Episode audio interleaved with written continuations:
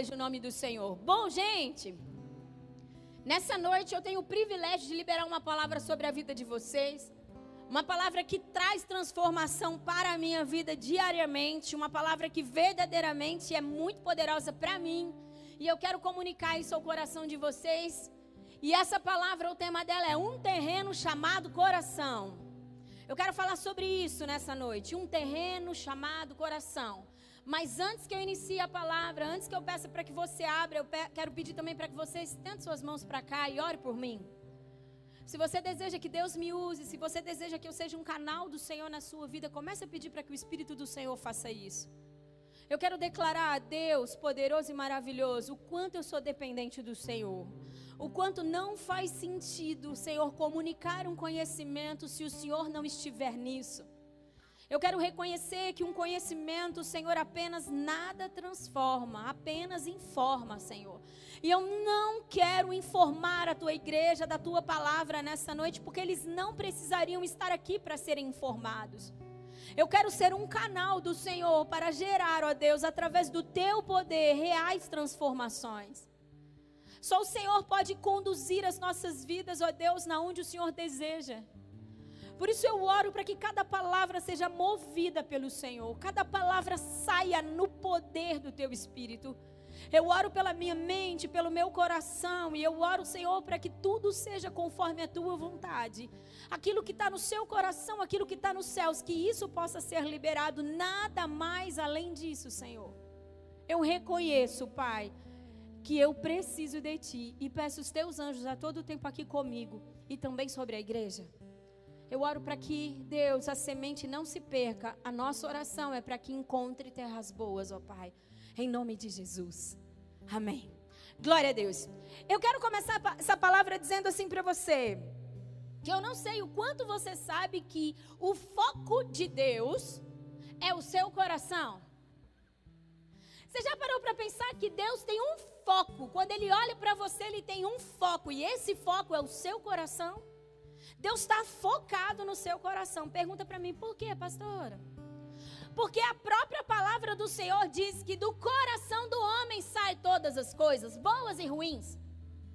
A própria palavra do Senhor nos orienta em Provérbios 4, 23 a guardarmos o nosso coração, porque dele sai todas as fontes da vida.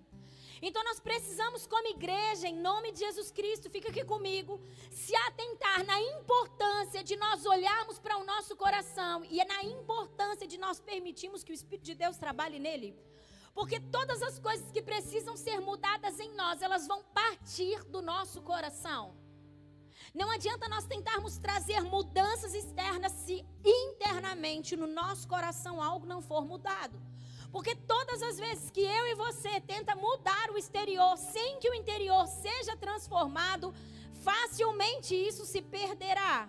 Então, por um tempo temos boas ações, por um tempo manifestamos algo, mas de repente voltamos às velhas práticas. Pergunta: por quê?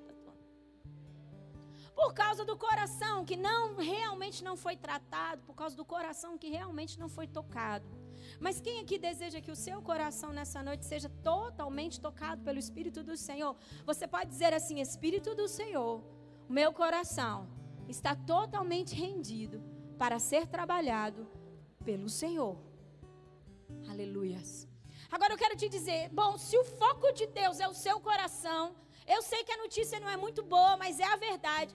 O foco de Deus é o seu coração e o foco de Satanás também é o seu coração. Porque o princípio é o mesmo. Satanás foca no seu coração, porque uma vez que ele conseguiu contaminar o seu coração, tudo aquilo que sair de você estará contaminado. Tudo aquilo que sair de você estará pervertido, distorcido. Quantos estão comigo? Então Deus deseja o nosso coração, porque a partir disso todas as coisas serão diferentes e serão dentro do padrão dos céus. Porque o coração é como uma fonte, porque o coração é como um terreno, porque o coração é, é, é, é, como, é como o início de algo. Consegue entender? E assim, se Satanás também pegar o seu coração, com certeza todas as coisas que saírem do seu coração, por mais que você deseje que sejam boas, elas não serão. Talvez serão por um tempo, mas vão manifestar coisas que não são, que não são boas, são ruins. E eu gostaria de trazer para você duas parábolas que são muito conhecidas e nós vamos começar lendo uma que está em Lucas capítulo 8, do versículo 4 em diante. Uma parábola bastante conhecida, que inclusive eu tenho certeza que você já ouviu várias pregações sobre ela. E o lindo dessa palavra, dessa parábola é que é uma palavra que uma parábola que o próprio Jesus explica ela, né? Não tem segredo nenhum. Não precisa de discernimento, não precisa de dicionário bíblico, não precisa nada para entender o que o Senhor está querendo dizer. É, Lucas 8, do 4 em diante, diz assim: Reunindo-se uma grande multidão e vindo a Jesus gente de várias cidades, ele contou essa parábola. O, o semeador saiu a semear. Enquanto lançava a semente, parte dela caiu à beira do caminho, foi pisada, e as aves do céu a comeram. Parte dela caiu sobre pedras. Quando germinou, as plantas secaram porque não havia umidade. Outra parte caiu entre espinhos, que cresceram com ela e sufocaram as plantas. Outra ainda caiu em terra boa, diga terra boa. Cresceu e deu boa colheita a cem por um. Tendo dito isso, exclamou: Aquele que tem ouvidos para ouvir, ouça. Seus discípulos perguntaram-lhe: O que significa aquela parábola? Ele disse: A vocês foi dado o conhecimento dos mistérios do reino de Deus, mas aos outros falo por parábolas, para que vendo não vejam e ouvindo não entendam. Esse é o significado da parábola. Então Jesus que começa a explicar o significado da parábola. A semente é a palavra de Deus. As que caíram à beira do caminho são as que ouvem, os que ouvem, e então vem o diabo e tira a palavra do do do coração, para que não creiam e não sejam salvos. As que caíram sobre as pedras são os que recebem a palavra com alegria. Olha que interessante isso. Quando ouvem, com alegria quando ouvem, mas não tem raiz. Creem durante algum tempo, mas desistem na hora da Qual que é a hora da desistência? Da provação. Porque a palavra não criou raiz. As que caíram entre espinhos são os que ouvem, mas ao seguirem o seu caminho, são sufocadas pelas preocupações, pelas riquezas e pelos prazeres dessa vida e não amadurecem.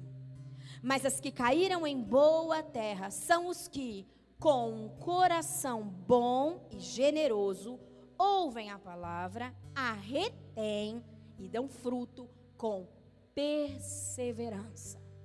Já vou falar um pouco sobre essa parábola. Vamos continuar lendo o versículo 16 agora. Versículo 16 diz: Ninguém acende uma candeia e a esconde num jarro, ou a coloca debaixo de uma cama. Ao contrário, coloca-a num lugar apropriado, de modo que os que entram possam ver a luz. Porque não há nada oculto que não venha a ser revelado e nada escondido que não venha a ser conhecido e trazido à luz.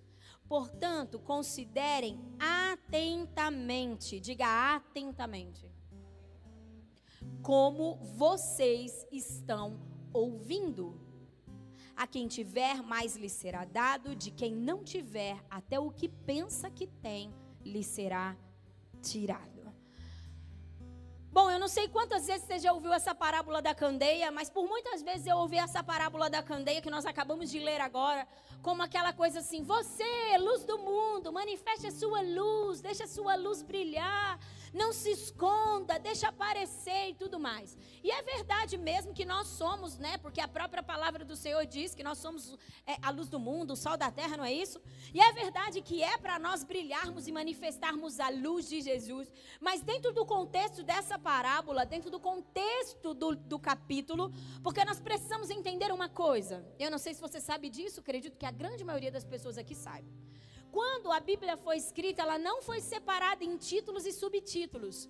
Ela foi colocada títulos e subtítulos, separada por versículos, quando ela foi para para ser traduzida, quando ela foi para vir às, no, nossas mãos. Por quê? Para que nós pudéssemos achar. Então eu sei que no capítulo 8, no versículo 15, fala sobre isso. Consegue entender? Mas isso não é a originalidade da palavra. E subtítulo e título foram colocados pelas pessoas que traduziram, pelos homens. Então não necessariamente, muitas vezes, o título quer, ou o subtítulo quer dizer realmente que aquilo que está escrito tem a ver com aquilo. Consegue entender? E muitas vezes nós, ao lermos o título e o subtítulo, condicionamos a nossa mente no sentido do título. Condicionamos a ler a palavra no sentido do, do que está escrito. E aí perdemos o entendimento real. Então, o que eu quero trazer para você é que ao ler a, palavra, a parábola do semeador e a parábola da candeia, Jesus está querendo dizer uma única coisa. Diga para mim o que, pastora? Vocês não vão dormir hoje. O Senhor estava querendo dizer para você sobre algumas coisas que são muito importantes e Ele estava querendo comunicar sobre algo que começaria a acontecer dentro de você. Porque, como eu disse, Deus tem um foco e o foco de Deus é o seu coração. Diga assim: Eu sou a obra de Deus. Deus tem algo muito poderoso e maravilhoso para fazer dentro dos homens. E é por isso que o Espírito do Senhor vem habitar dentro de nós. Deus tem desejo que nós venhamos a viver a verdade do que Ele escreveu sobre nós. E Deus trabalha com isso, através do seu Espírito. E o que Ele estava querendo dizer é assim, ó. Nós vimos na parábola, a primeira parábola da semeadura, e ele deixa bem claro, porque quando ele conta a parábola, ele explica, explica a parábola porque os discípulos perguntam: o que, que o senhor está querendo dizer com isso?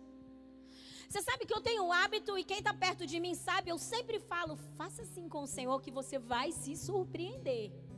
Eu tenho o hábito de sempre perguntar para o Senhor: o que, que o Senhor está querendo dizer? Deus, o que o Senhor acha sobre isso? Experimente no seu relacionamento com Deus perguntar porque você está interessado em saber mais. Não é perguntar porque você está revoltado. Não é perguntar porque você está questionando o agir de Deus, a movimentação de Deus. Não, não é isso. Mas Tente desenvolver um relacionamento com o Senhor como você faz assim como os discípulos. Deus, Jesus, ou o que o Senhor está querendo falar? Hã? Não entendi o que o Senhor quis dizer. Sabe por quê? Porque Deus, ele, ao contrário do que por muitas vezes nós acreditamos que Deus age, Deus ama contar os seus segredos para nós. Deus ama contar para nós sobre as suas revelações. Deus ama revelar o seu coração aos seus filhos. E todas as vezes que ele encontra um sedento, e todas as vezes que ele encontra aquele que pergunta: Deus, o que é isso? Como funciona isso? Deus, como é o seu reino? Deus, como está o seu coração? Deus, o que o senhor pensa sobre isso? Então Deus faz o favor de fazer o que ele fez aqui, explicar a parábola. É lindo de viver isso. E aqui ele começa então a explicar a parábola. E aí ele começa a dizer algo que é muito interessante. Ele já nos diz de cara que a, a semente é o que, gente, aqui? Ele diz: semente é a palavra de Deus. Então o que, que ele ali está querendo dizer? A semente é boa. Todas as vezes que você entra por aquela porta, todas as vezes que você lê a palavra, todas as vezes que você senta nessas cadeiras e ouve uma palavra, todas as vezes que você ouve uma ministração, que YouTube, qualquer coisa nesse sentido, e a palavra está sendo liberada, eu quero dizer para você que a semente é boa, a palavra de Deus é uma semente boa. Então aqui Jesus já estava dizendo assim, ó, a palavra, a semente é a palavra. Só que aí ele começa a dizer assim: se a semente é boa, a maneira como essa semente vai se manifestar, o que vai acontecer com essa semente, o destino dessa semente, não necessariamente depende da semente, mas do terreno. Não é isso que nós lemos? Então, se a semente é liberada sobre todos os tipos de terreno, mas em um determinado terreno ela cai é pisada, e aí vem a ave e leva embora. Em outro determinado terreno, ela cai no meio de pedregulhos, e aí não tem umidade, e aí não, não tem como vir para frente essa semente. Então, no outro tipo de terreno, acontece o quê? No outro tipo de terreno é terra seca, cai à beira do caminho. Ou seja, ele está dizendo assim: ó, não tem como, por mais que a semente seja boa, se o terreno não estiver apropriado, a semente não cumprirá a sua função. Então ele estava dizendo assim: é necessário, e é muito interessante, porque ele diz assim: o que, que acontece com essa semente? Ele diz assim: ó, as sementes que caem em determinado tipo de, de solo, é, por mais que as pessoas se empolgam, quantas vezes talvez você saiu daqui empolgado com a palavra? Quantas vezes você nos procurou ao final do culto ou comentou com o amigo quando sentou no lanche? Cara, que palavra é essa? Que negócio violento, como foi poderoso. Aí a pergunta é: e que tipo de fruto deu essa semente na sua vida? Por quê? Porque nós precisamos entender uma coisa: se estamos sendo semeados, se Deus, na sua infinita bondade, está com uma plantadeira, porque hoje de manhã eu aprendi que chama isso numa, com uma plantadeira, plantando sementes através da Sua palavra nos nossos corações, e isso não está surtindo efeito, então nós precisamos começar a olhar para o nosso coração e ver que tipo de terreno é. Porque facilmente o nosso terreno pode ser que não esteja tão bom, que está precisando ser arado, e está precisando ser preparado para que de verdade a semente comece a surtir o efeito. E ele estava dizendo assim: então, o primeiro passo é preparar a terra do coração, porque ele também anuncia que o terreno é o coração. Então, é como se Deus dissesse assim: e sabe o que é legal? É legal que ele semeia em qualquer tipo de terreno. Não interessa o terreno. Ele libera a semente. Só que em uns vai e outros não vai. Consegue entender? Só que a ideia de Deus, ao nos chamar do, seu, do reino das trevas para, para o seu reino de luz, a ideia de Deus não é nos dar um título de evangélico. A ideia de Deus não é fazer com que nós venhamos, quando preencher um cadastro lá de qualquer coisa que você for fazer, e a hora que chegar na religião, você colocar lá evangélico. A ideia de Deus nunca foi essa. A ideia de Deus, ao nos chamar de um reino de trevas para um reino de luz, é fazer com que o nosso coração verdadeiramente fosse arado e preparado para toda a semente que ele está disposto a liberar na terra do seu coração, para que nós verdadeiramente fôssemos transformados. Porque o reino de Deus é um reino de transformação. Consegue entender? E aqui ele deixa claro algumas coisas sobre isso. Ele diz: olha, sabe qual que é que, que acontece? Acontece que é necessário que se prepare a terra do coração, porque não adianta liberar palavra boa, semente boa, porque nada vai acontecer. E ao término desse, no versículo 15, ele diz assim: Mas os que caíram em terra boa são os que, com um coração bom e generoso, com um coração rendido à verdade de quem eu sou, aos moveres do meu espírito, ele ouve a palavra, mas ele não só ouve a palavra, ou seja, ele não só recebe a semente, porque todos nós aqui estamos recebendo a semente. Vocês concordam comigo que todos nós aqui estamos recebendo a semente? Mas que o resultado dessa semente depende muito da maneira que o que nós vamos fazer com isso, consegue entender? E ele diz assim: ó, a terra boa, o coração bom, é o coração bom e generoso. Ele ouve a palavra, mas sabe o que, que ele faz? Ele não deixa com que isso se perca, ele a retém.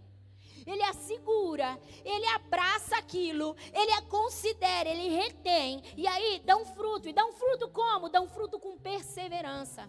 Ou seja, são aqueles que não desistem da palavra, são aqueles que reconhecem a preciosidade da semente.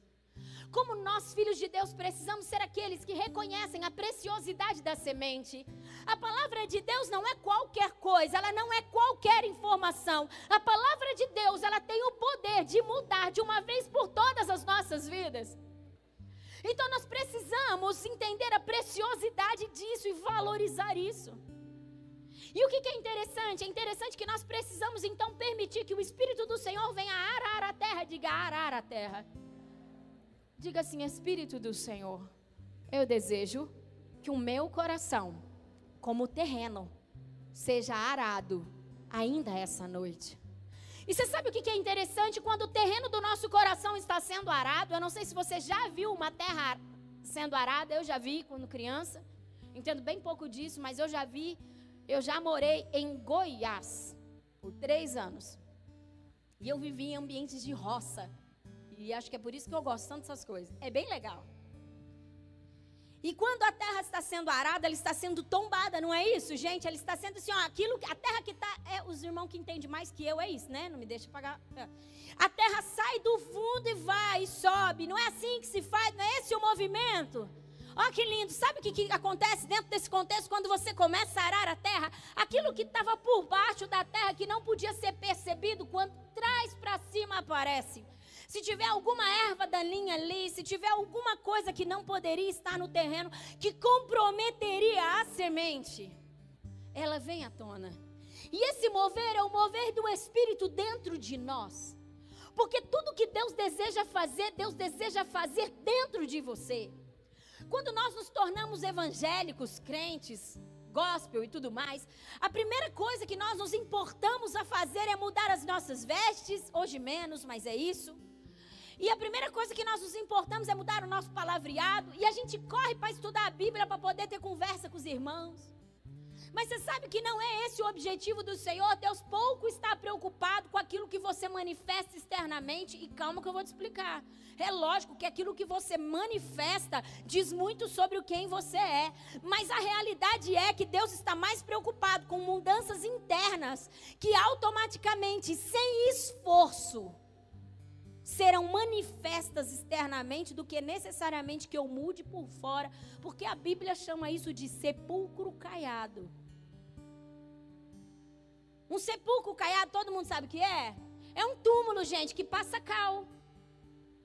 Então, quando você vê um túmulo com cal, não tá lindinho, bonitinho, branquinho. Não tá branquinho, um túmulo caiado? Sepulcro caiado, um túmulo branquinho.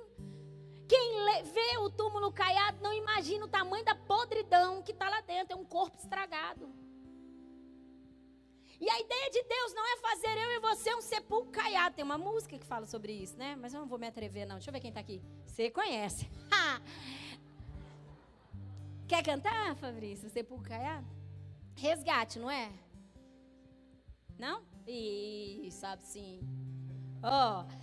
Deus não quer que você seja um sepulcro caiado, por isso Ele está muito preocupado em mover algo dentro de você. E o dentro de você é o seu coração. A ideia de Deus é tocar na terra do seu coração e ver o que tem de ruim aí que pode impedir a semente da palavra germinar, florescer, frutificar e exaltar o seu nome. E automaticamente o que, que nós vamos fazer? Manifestar aquilo que é verdadeiro. É tão interessante, nós vemos isso quando os fariseus liberavam uma palavra. Você sabe que os fariseus, eles eram estudiosos da lei. Jesus não condena por serem fariseus, Jesus os chama de hipócritas. O problema não era ser fariseu, um estudioso da lei, o problema era ser hipócritas. E aí, qual que é a ideia? E Jesus os fala, fala dessa forma, vocês são sepulcro caiado. Aquilo que vocês falam é lindo, mas aquilo que está dentro é podre, vocês carregam morte. Então a ideia de Deus é fazer com que aquilo que a gente manifeste seja realmente real. Até porque, eu não sei vocês, mas é muito desgastante, cansativo manifestarmos aquilo que não somos. Por isso que muitas pessoas elas vão à igreja por um tempo e de repente elas não suportam mais e elas vão embora e elas se desviam. Por quê? Porque elas estão forçando manifestar algo que não é real dentro. E Jesus te chamou hoje aqui, você que está aí no YouTube, Jesus quer que você ouça essa palavra, porque Jesus quer mover dentro de você. Porque servir ao Senhor não há nada de mais poderoso e libertador, desde que a obra seja de dentro para fora. E é tão interessante que ele fala então sobre o terreno, que é o nosso coração, e ele fala sobre a semente. E aí, talvez, parece que ele mudou de ideia ou mudou de assunto falando sobre a candeia, mas não. Quando ele começa a falar da candeia, olha que interessante isso aqui, gente. Presta atenção, que lindo. A palavra de Deus é fascinante. E ele diz: ninguém acende uma candeia, esconde num jarro ou coloca debaixo de uma água, oh, de uma cama. Água? De uma cama, gente. Então ele estava querendo dizer assim: quando a semente cumprir a sua função na terra boa do seu coração, uma candeia irá se acender. Agora pergunta para mim, por que, pastora, precisa da candeia? Por que que, porque ninguém que está em trevas consegue ver o que é real. Quando você entra em um ambiente escuro, você não consegue ver a realidade do que tem ali dentro, consegue? É necessário que uma candeia se acenda. E a ideia de Deus, através da sua palavra, da sua semente, é fazer com que a, a candeia, a luz da palavra, se acenda dentro de você. Deus não está tão preocupado com aquilo que você manifesta e não que isso não seja importante, porque todas as vezes que manifestamos, manifestamos algo dentro daquilo que Jesus quer, nós glorificamos ao Senhor. Mas mais importante para o Senhor não é fazer que você faça algo, mais importante para o Senhor é tornar você alguém nele. E quando a, a candeia se acende dentro de nós, aquilo que era escuro passa a ser luz. Todo mundo sabe o que é uma candeia? Sabe o que é uma candeia? Quer coisa você vai ser curioso, põe aí no Google, candeia, aí você vai ver. Olha que interessante. E ele diz assim, ó, só que quando essa, essa candeia ela se acende, presta atenção, sabe por quê? Porque às vezes é isso que nós fazemos. Nós recebemos a palavra e uma luz se acende dentro do nosso coração. E aí, quando a luz se acende, a gente não gosta muito disso, porque isso faz a, a candeia acesa dentro de nós gera um negócio que chama processo. Fala processo. E quando a candeia é, é, clareia todo o meu interior, eu entro num, num lugar, numa situação de processo. E isso é tão protetor. Ah, se nós víssemos os processos do Senhor para a nossa vida como mais uma manifestação de proteção, cuidado e zelo, nós não ficaríamos como meninos mimados batendo o pé e dizendo: não concordo. Porque Deus quer que você alcance um lugar de plena autoridade. Porque a palavra do Senhor diz assim: que Ele tem toda a autoridade sobre os céus e a terra e Ele nos dá isso. Agora imagina pessoas que carregam autoridade, poder, unção e que são ativados para viverem aquilo que verdadeiramente o Senhor deseja que eu e você viva sem passar pela candeia, sem passar pelos processos, sem ter o seu interior todo iluminado, sem ter a sua terra revirada. Imagina que desastroso não seria isso. Consegue entender? E ele diz assim, ó, ah, ninguém que acende uma candeia põe um jarro em cima. Que qual a função de um jarro em cima de uma candeia? Abafar a luz, não é? Clareia, mas clareia meia boca, não clareia meia boca? Imagina uma candeia com um jarro em cima. Não fica totalmente escuro, mas fica meia luz. Em meia luz a gente não consegue ver tantas coisas. E o reino de Deus é um reino de luz. Ele não quer que você ande em meia luz. Ele quer que você ande em plena luz. E aí ele diz assim: se você não tampa com o jarro, o que, que você pode fazer também? Colocar embaixo da, da mesa. Imagina uma luz embaixo da mesa. O que, que acontece? Sufoca a luz, clareia o ambiente, não clareia toda a casa, não clareia todo o cômodo, não clareia todo o ambiente, não é? Ele diz: não é inteligente fazer isso. Só que por muitas vezes nós cristãos fazemos exatamente isso. Quando o Espírito do Senhor, através da Sua palavra, clareia o nosso interior e começa a denunciar as coisas que estão erradas dentro do terreno do nosso coração, a gente simplesmente pega a luz e tampa com o jarro, enfia debaixo da mesa, porque diz: Ah, Deus. Esse é o mundo que nós vivemos, as coisas, é difícil. É a minha história, o meu passado, são meus traumas. Não mexe nisso, não. É a minha razão. Consegue entender? A gente recusa a plenitude da candeia. Só que o Senhor nessa noite quer dizer para você: coloque a candeia no lugar correto, que você vai andar em luz. E algo lindo, poderoso e maravilhoso vai vir sobre a sua vida. Sabe que de verdade eu acredito que há tesouros tão poderosos do Senhor dentro de nós e às vezes nós, por recusarmos a plenitude da candeia, a gente não acha os tesouros. Nós precisamos ser aqueles que não têm medo de render o seu coração ao Senhor. Sabe por quê? Porque o Deus que está disposto a arar a terra do nosso coração e lançar sementes poderosas nele, o Deus que está disposto de acender uma candeia dentro de nós, é o Deus que nos ama, é o Deus que nos deseja, é o Deus que cuida de nós, é o nosso Pai. E ninguém nos ama e nos deseja tanto como Ele. Como nós, como filhos do Senhor, precisamos aprender a descansar e a confiar nesse amor que é transformador. O amor de Jesus é transformador, a palavra do Senhor é extremamente transformadora. E ele continua dizendo assim: então, ao contrário, coloca essa candeia num lugar apropriado, de modo que os que entram, de modo que, dos que os que acessam, eles conseguem o que? Eles possam ver a luz. A ideia de Deus é que a candeia esteja no lugar certo clareando todas as coisas, de modo que aqueles que acessam o seu coração vejam a luz, experimentem da luz. Essa é a ideia de Deus. E ele diz: porque não há nada oculto, presta atenção. O que está oculto é o que eu não tenho de entendimento. Quantos entendem isso? Algo oculto, pastora, isso está oculto. Então eu não sei o que é, eu não sei onde está, está oculto. E ele diz assim: porque o que está. Porque não há nada oculto que não venha a ser revelado quando a candeia ocupa o lugar que é dela.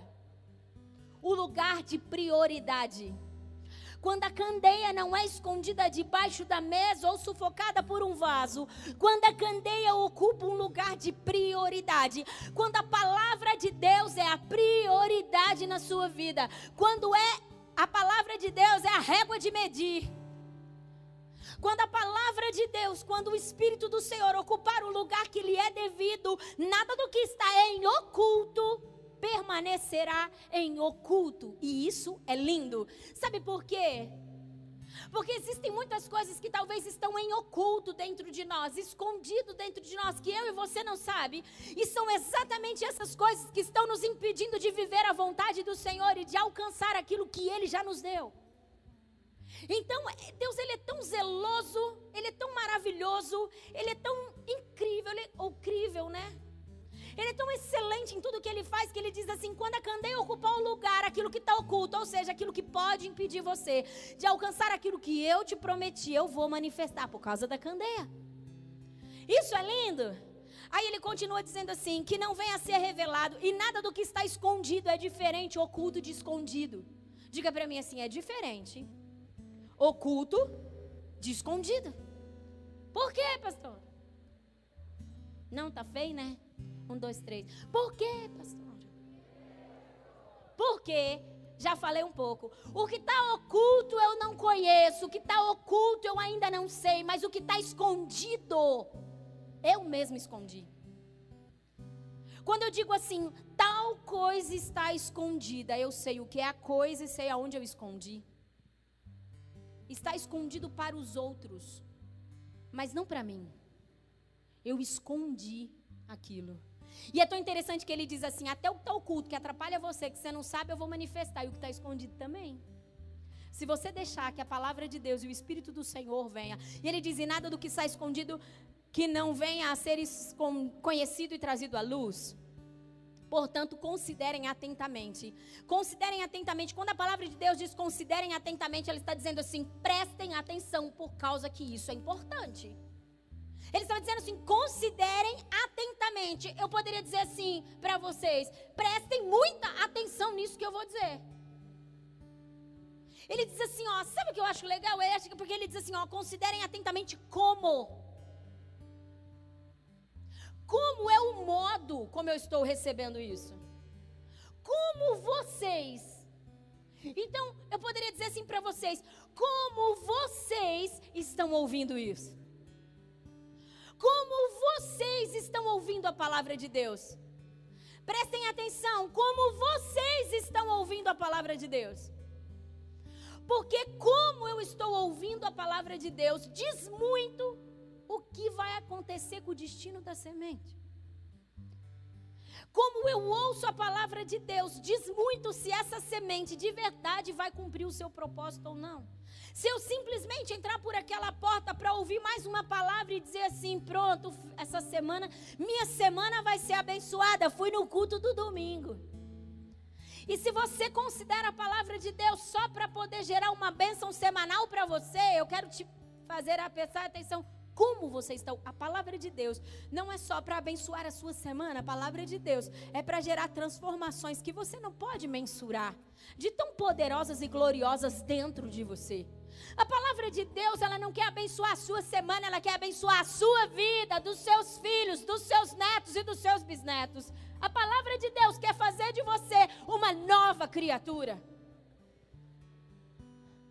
Quantos estão entendendo? A palavra de Deus não é para nos informar. Eu não estou aqui para te contar mais uma parábola da qual você talvez está cansado de ouvir. Eu estou aqui para te chamar a atenção. Ei, como está a terra do seu coração? Como você tem ouvido a palavra? Qual o nível de importância que ela tem tido? E mais, o que ela tem gerado de transformação em você? Porque se a você, ao se analisar e olhar para a sua vida, você continua o mesmo, as mesmas práticas, nos mesmos entendimentos, se a palavra de, de Deus para você é lida apenas no culto, ei, eu quero te dizer, você está perdendo, a semente está caindo num terreno que não está preparado para ela. Deus deseja fazer uma obra linda dentro de você. Deus deseja fazer com que você receba e tenha toda a autoridade que Ele de verdade reservou para você. Vamos lá, Salmo 119, versículo 105. Vamos ler sobre isso. Quantos estão entendendo tudo? Pouca gente, né? Vamos orar então para que mais gente entenda Jesus, dá mais sabedoria. Quantos estão entendendo? Está entendendo? Está sendo claro? Obrigada, Jesus. Obrigada por isso. Salmo 119, versículo 5.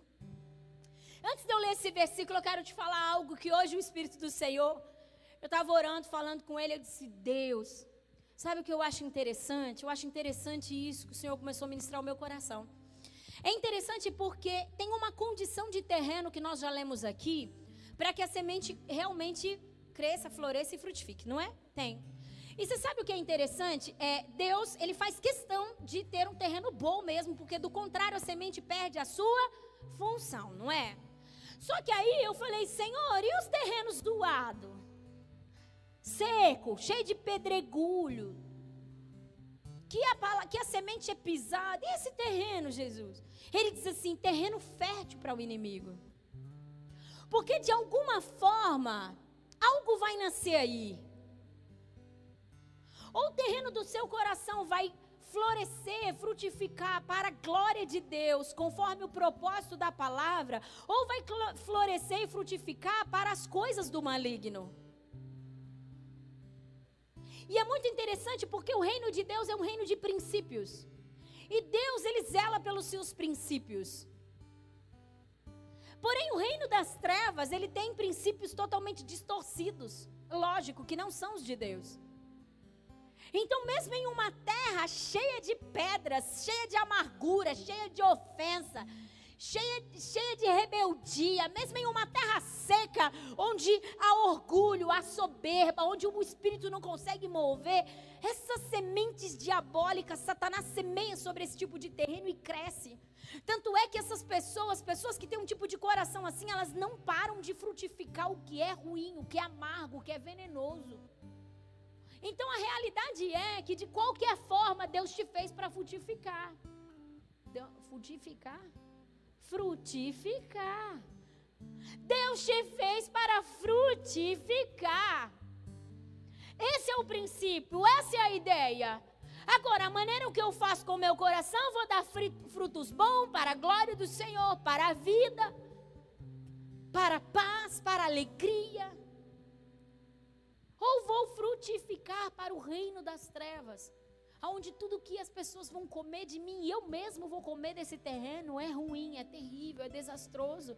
Por isso que nós precisamos nos atentar. Deus, quem está semeando no meu terreno? Eu quero te dizer uma coisa: Satanás não vai desistir de semear no teu terreno. Por isso que é tão importante, diariamente, nós pedimos Espírito vasculha, que Davi era um cara extremamente inteligente. Davi sempre falava: Senhor, ei, dá uma olhadinha aqui, experimenta meu coração. Vê se tem alguma coisa que eu sei, uma que eu não sei. Me perdoa de tudo isso e me ajuda. Me ajuda no meu caminho. Isso não é lindo? Então, essa é a ideia de Deus. A ideia de Deus é fazer com que a gente não perca Não perca a atenção, o foco do nosso coração. Deus não quer que você trate apenas as suas atitudes, Deus quer que trate o terreno, a base de tudo aquilo que fez você ter aquele tipo de atitude. Quantos estão comigo? Porque a palavra do Senhor diz que do coração do homem sai todas as coisas, as boas e as ruins. Porque a palavra do Senhor diz que da boca do homem, a, a boca fala o que o coração. Consegue entender? Então é mais do que mudar o seu palavreado. É mais do que se preocupar com aquilo que você está falando. É ceder, é render o coração para que o Espírito do Senhor gere aquilo que precisa ser gerado. Vamos lá. Salmo 119, 105. Diz assim: A tua palavra é lâmpada. Ou poderíamos falar candeia, ou poderíamos falar semente, não é isso? E ela faz o quê? Ilumina os meus passos e luz que clareia o meu caminho. Se nós queremos clareza no nosso caminho, se nós queremos clareza nas nossas atitudes, se nós queremos é, de verdade fazer aquilo que o reino de Deus está fazendo, se nós queremos ter, se a pessoas sábias e que verdadeiramente respondem ao que o reino de Deus nos exige ou que o reino de Deus nos, nos pede para fazer, nós precisamos permitir que a palavra de Deus ilumine, que a candeia ocupe o seu lugar, porque aí os meus passos e os meus caminhos estarão em luz. Porque por muitas vezes ficamos tão perdidos sem saber qual é a direção? Não tem muito, muita dificuldade. Porque por muitas vezes nós não vamos à palavra do Senhor, não recorremos ao Espírito do Senhor para perguntar o que o senhor acha disso. E não vamos à palavra de Deus para ver o que a palavra de Deus diz sobre aquilo. Muitas coisas que nós caímos, muitos enganos, muitas situações que nós fazemos, a própria palavra de Deus já denuncia aquilo. Consegue entender?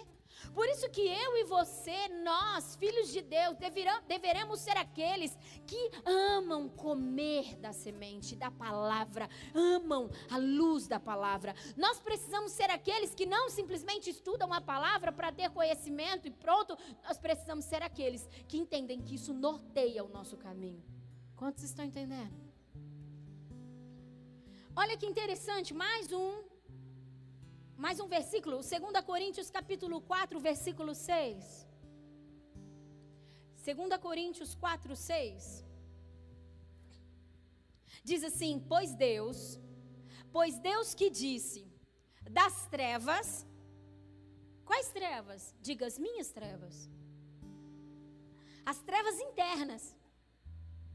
Das trevas resplandece a luz. Ele mesmo brilhou. Onde que ele brilhou, igreja? Ele mesmo brilhou nos nossos corações. Viu aonde que ele vai brilhar? Viu aonde que essa candeia vai acender?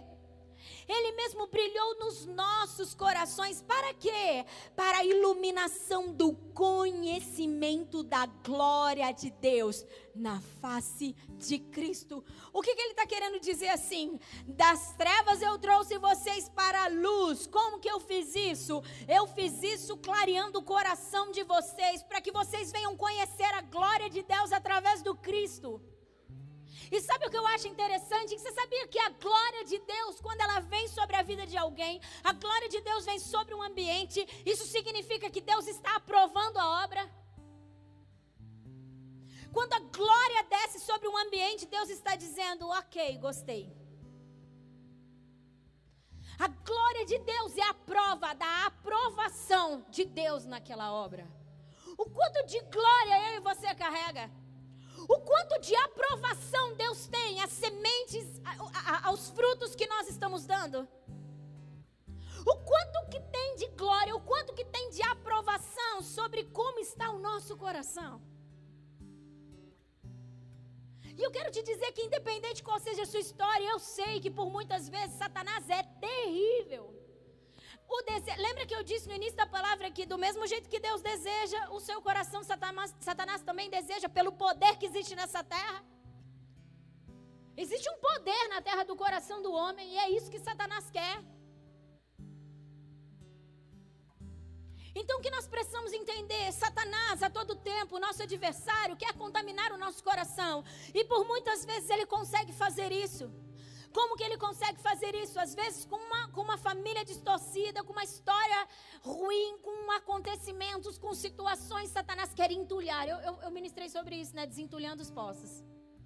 Satanás quer entulhar o seu coração. Por quê? Porque para que você venha aqui, a semente seja lançada, a semente boa, e ela se perca, e você saia daqui do mesmo jeito que você entrou.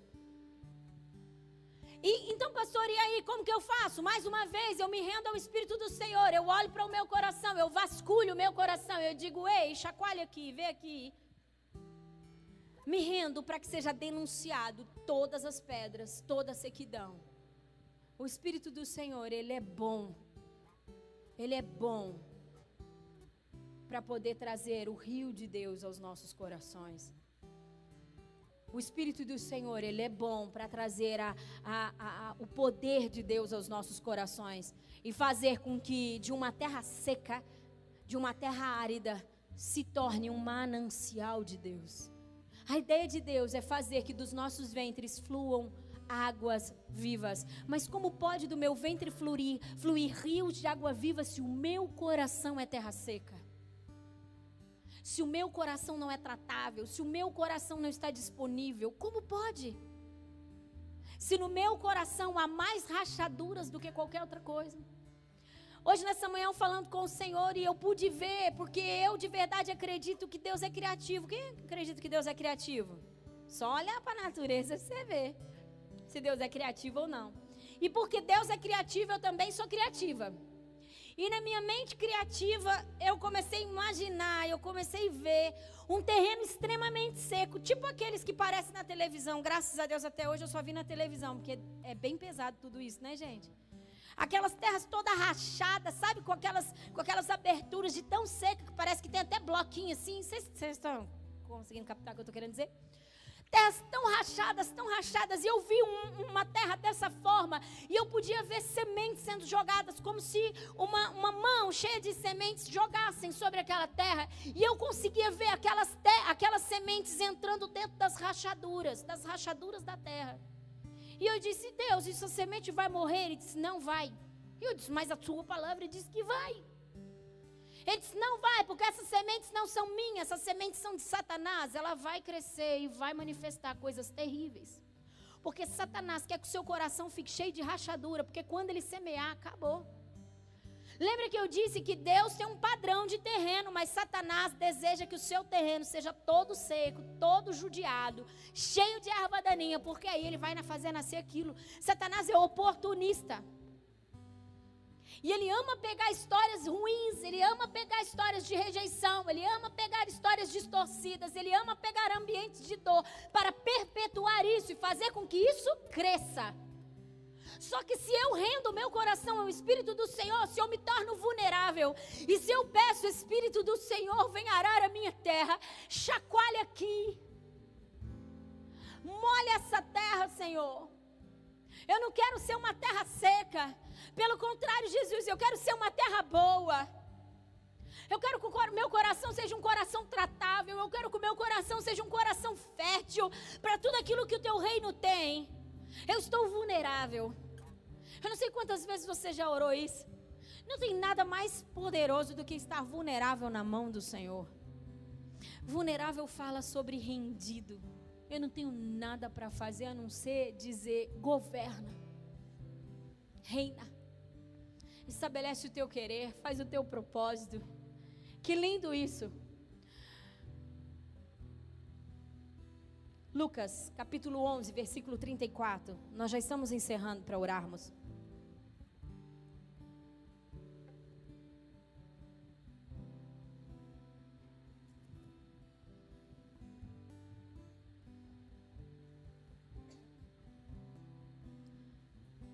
Lucas 11, 34. Ele diz algo muito interessante. Vou ler. Ele diz: Os olhos são a candeia do corpo. Quando seus olhos forem bons, igualmente todo o seu corpo estará cheio de luz. Mas quando, quando forem maus, igualmente o seu corpo estará cheio de trevas. O que, que Lucas estava querendo dizer aqui? Lucas estava querendo dizer assim: quando os olhos do seu coração, não é esses olhos aqui natural, não.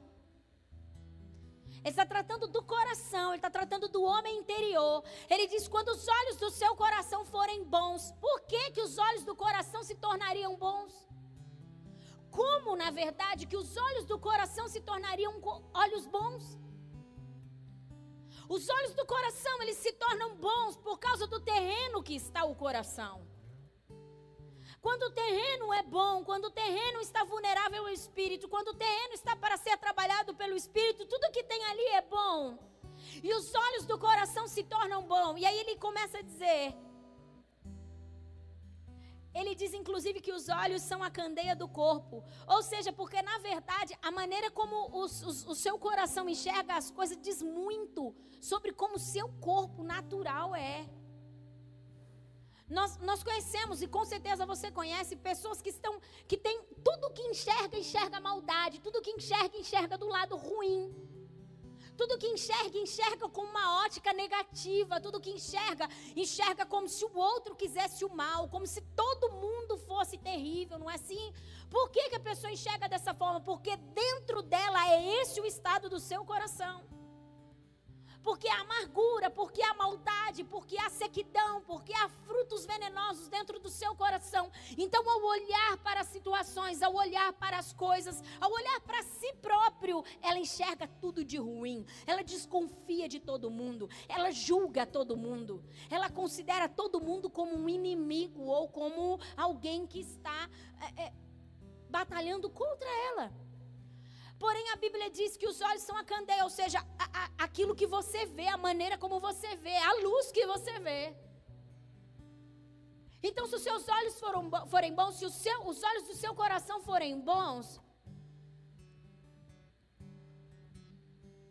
igualmente todo o seu corpo será cheio de luz. Quantas pessoas estão doentes porque só enxergam trevas?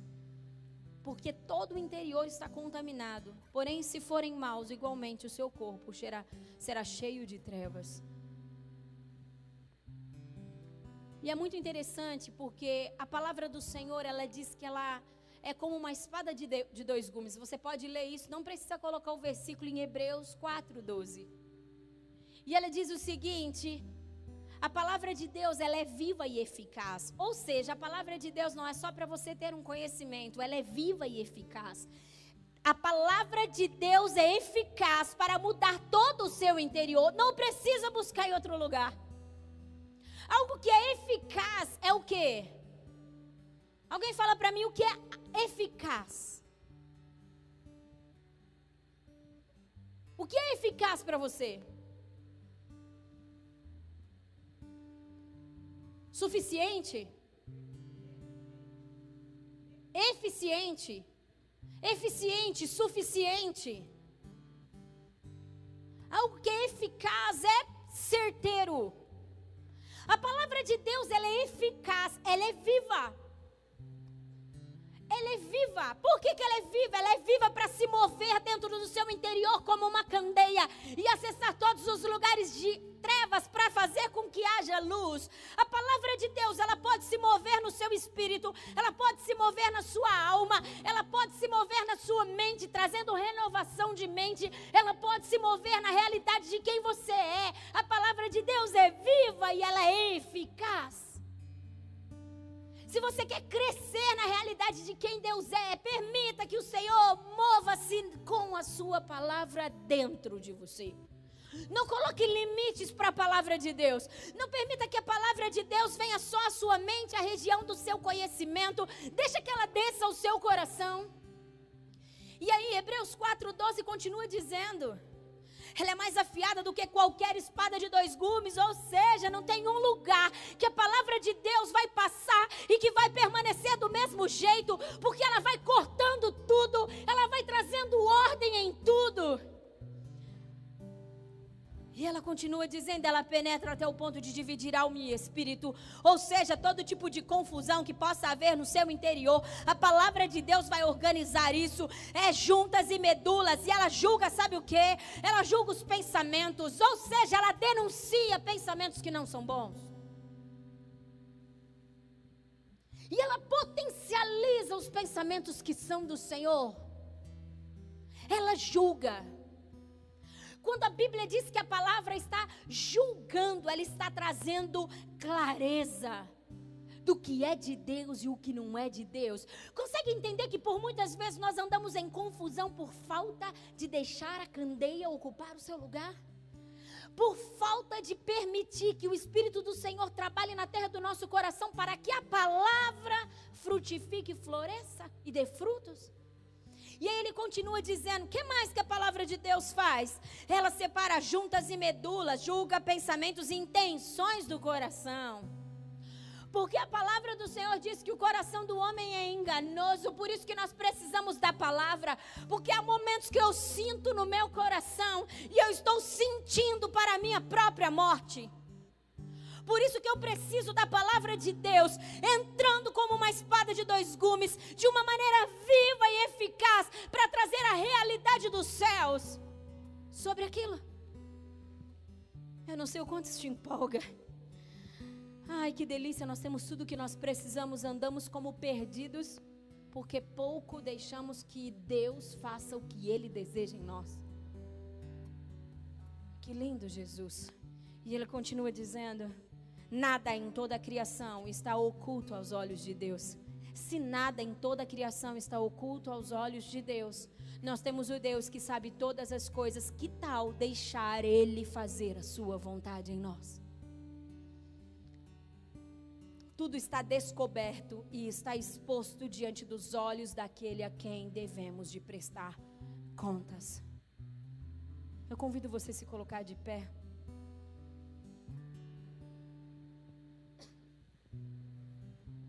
Eu quero que você só preste mais atenção nisso agora, para nós verdadeiramente orarmos. Deus não nos chamou para a inutilidade. Deus deu a cada um de nós porções de talentos. Deus deu para cada um de nós uma função no seu reino. A palavra do Senhor em Lucas 10, se eu não me engano, 10, diz que ele nos deu autoridade para pisarmos serpentes e escorpiões e nenhum dano nos causaria. Deus nos deu autoridade para fluir no reino do Espírito como seus filhos.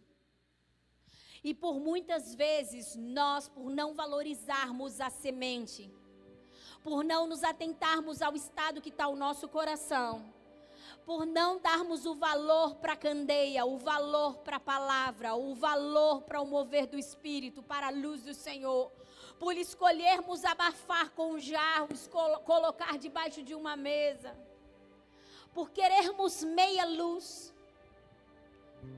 E presta atenção, por muitas vezes nós queremos meia luz, porque com meia luz eu entendo que tenho a salvação e eu só não quero ir para o inferno.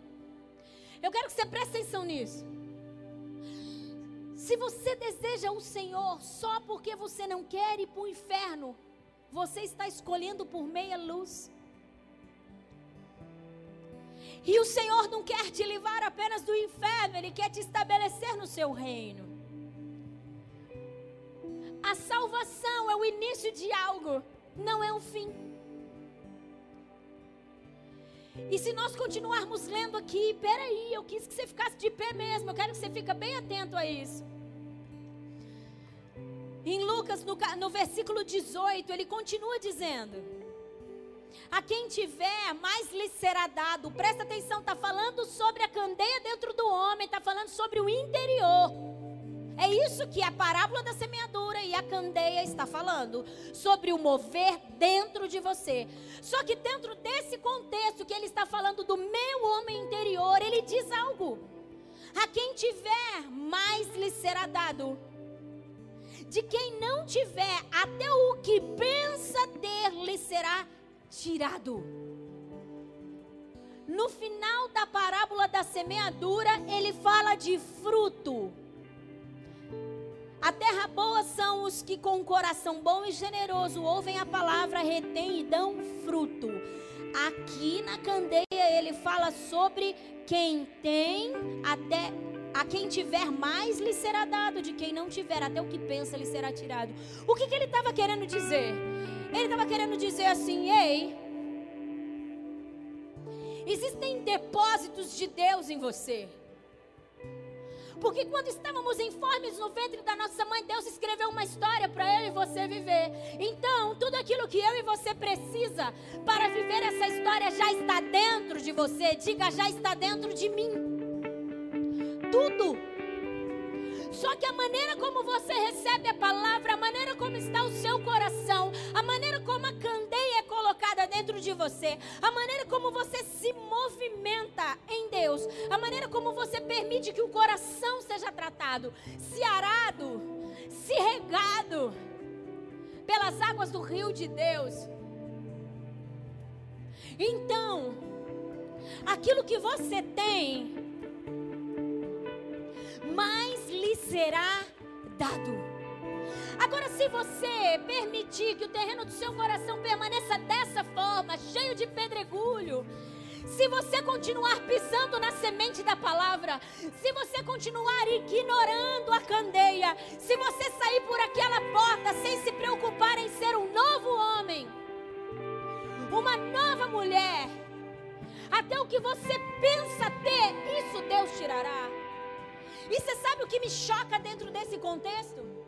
Porque até em meia luz que você pensa ter salvação, você está enganado.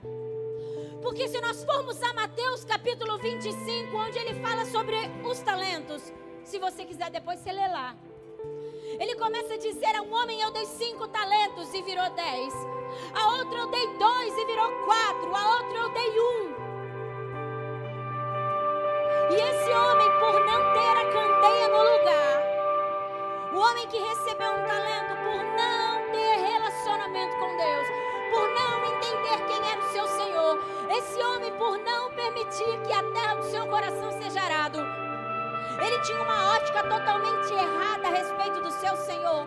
E ele responde assim para o seu Senhor quando lhe é cobrado a resposta do talento.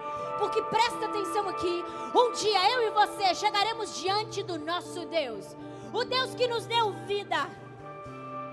E todos chegarão e nos será cobrado aquilo que Ele depositou dentro de nós, o que eu e você fez com que Deus depositou dentro de nós.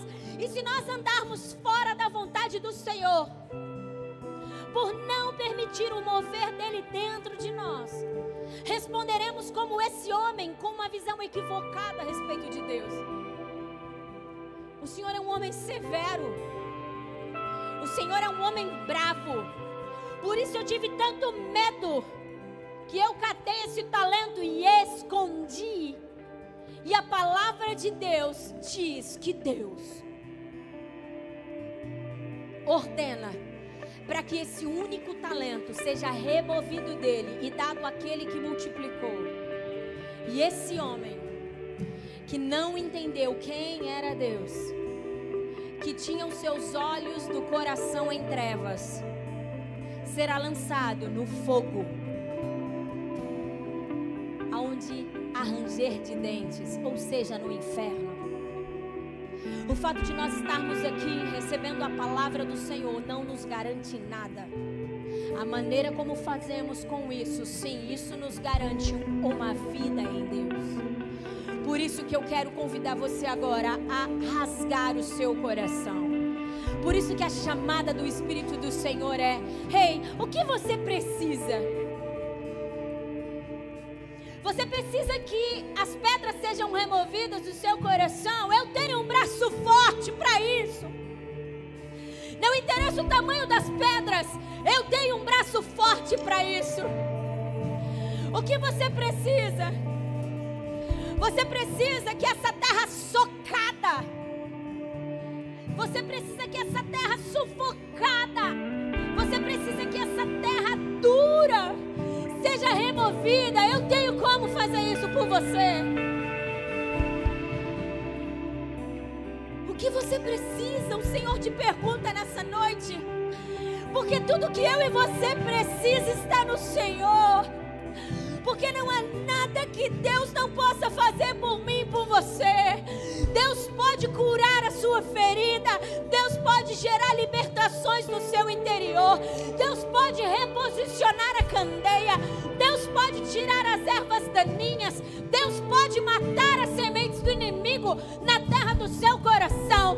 Deus pode fazer com que o nosso coração se torne terra boa se nós estivermos disponíveis e desejosos. Muito diferente do reino das trevas, Deus nunca tocará no terreno do seu coração se você não desejar que Ele faça isso. Se Ele não ver você rendido, desejoso e buscando que isso aconteça. Por isso comece a dizer ao Espírito Santo: Eu desejo, eu preciso. Sabe, todos nós precisamos isso. Eu iniciei essa palavra dizendo: Eu vou falar de algo que é real na minha vida, que eu preciso. Todos os dias eu olho para mim e digo: O que me fez ter esse tipo de atitude? Acha essa erva daninha aí, Senhor. O que me fez ter esse tipo de pensamento? Acha essa semente maligna aí. Não permita, Senhor, que o inimigo semeie no terreno do meu coração sem que eu perceba. Os meus olhos estão voltados para a fonte da vida. Vá falando com o Senhor. Eu de verdade acredito que essa noite é uma noite onde nós podemos nos arrepender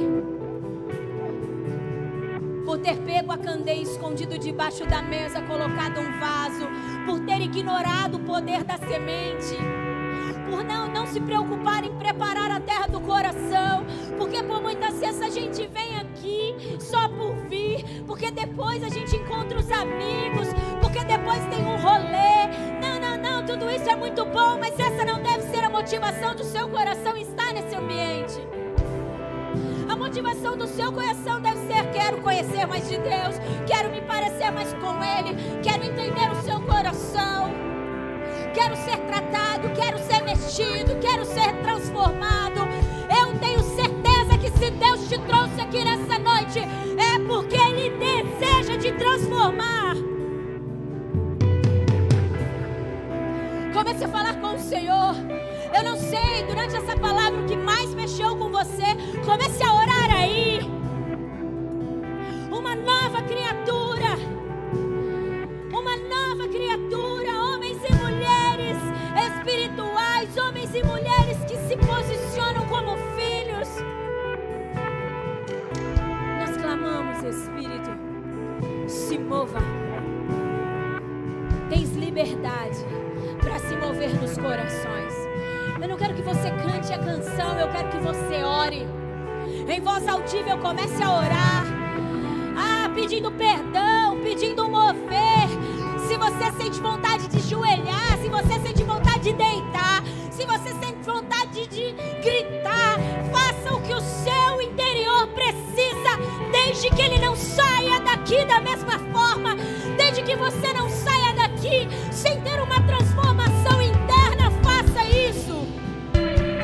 Deus está muito interessado em transformar a terra do seu coração em uma tudo o que você precisa é se render a Ele.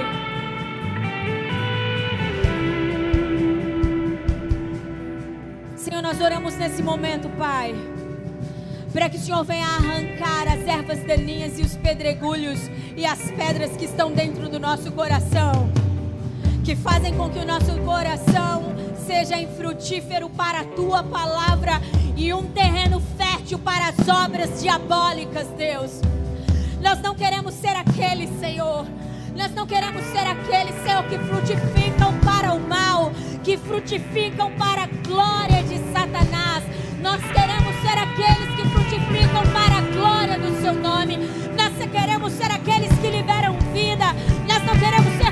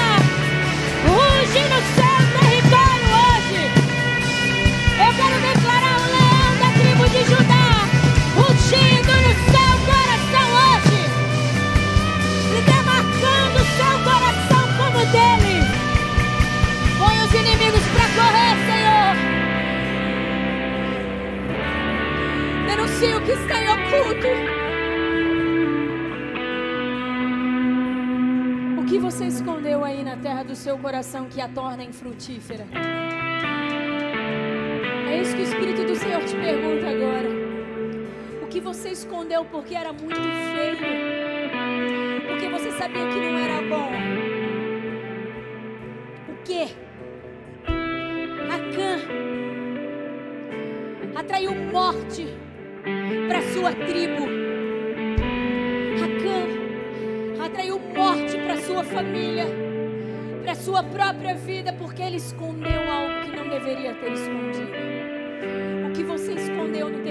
seu coração que você resolveu não tocar nisso que hoje faz.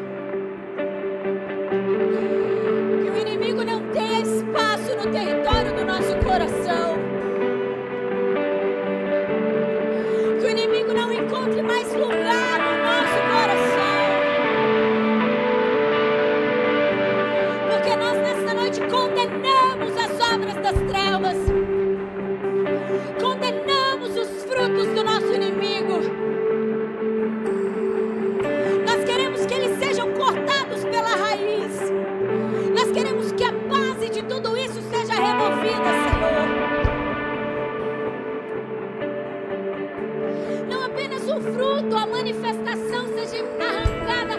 Nós queremos que as raízes das, das, das ervas daninhas sejam arrancadas.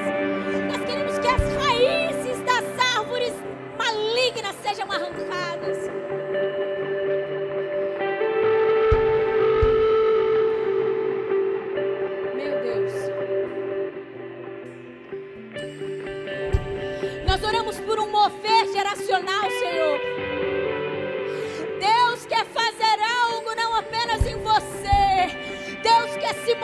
geracionalmente agora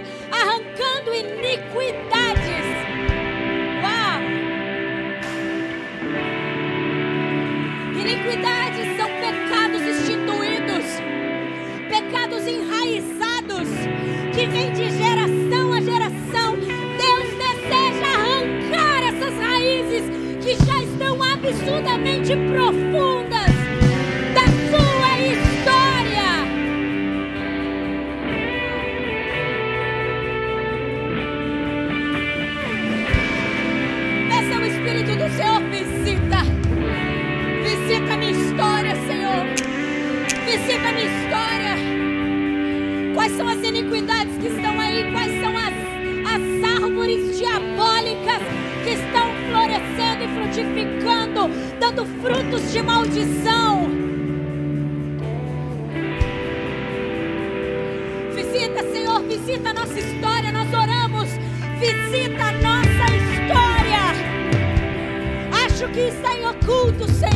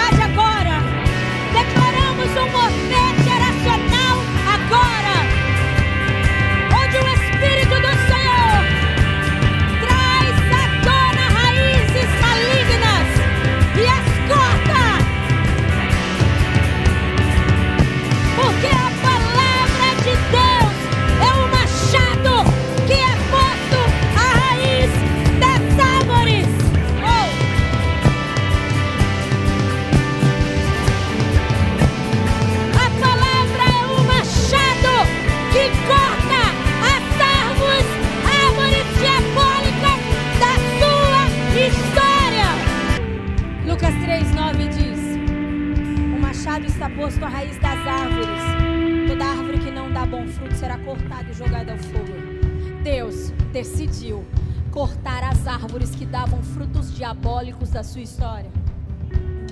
O machado está posto à raiz das árvores.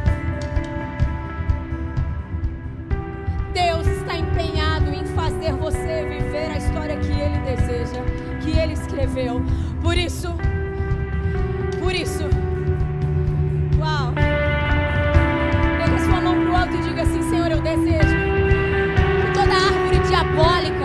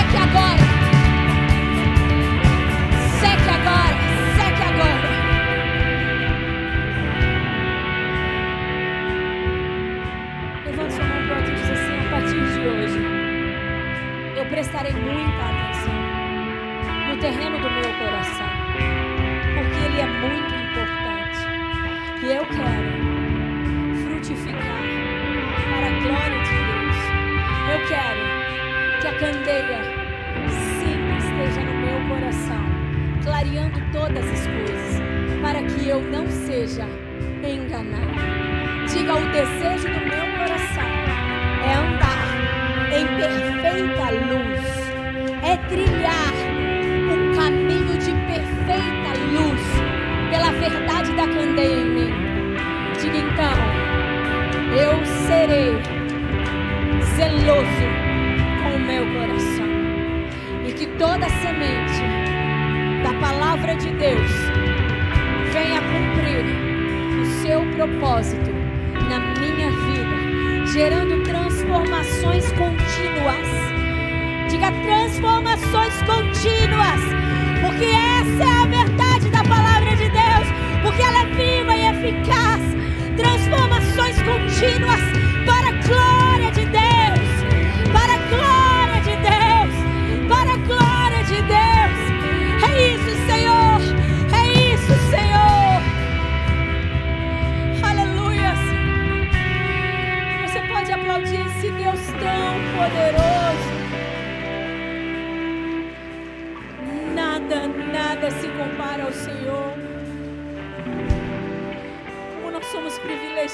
em ter o Senhor. Obrigada, Jesus.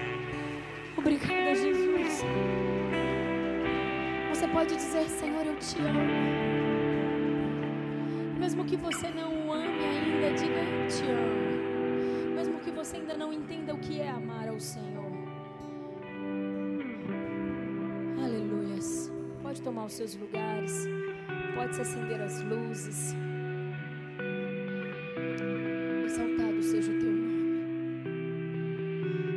Vezes que você entrar por aquela porta, entre com o desejo de ser completamente transformado, porque é isso que a palavra de Deus deseja. Todas as vezes que você ir para o seu secreto, entre com o desejo de ser totalmente transformado. Todas as vezes que você ler a palavra de Deus, não leia a palavra de Deus para poder ter um bom papo com os seus amigos, leia a palavra de Deus para você. A palavra de Deus ela é importante para mim. Não é para que eu pregue. Não é para que eu tenha boas conversas de crente. A palavra de Deus é para gerar transformações em mim, Essa, é essa a função da palavra de Deus.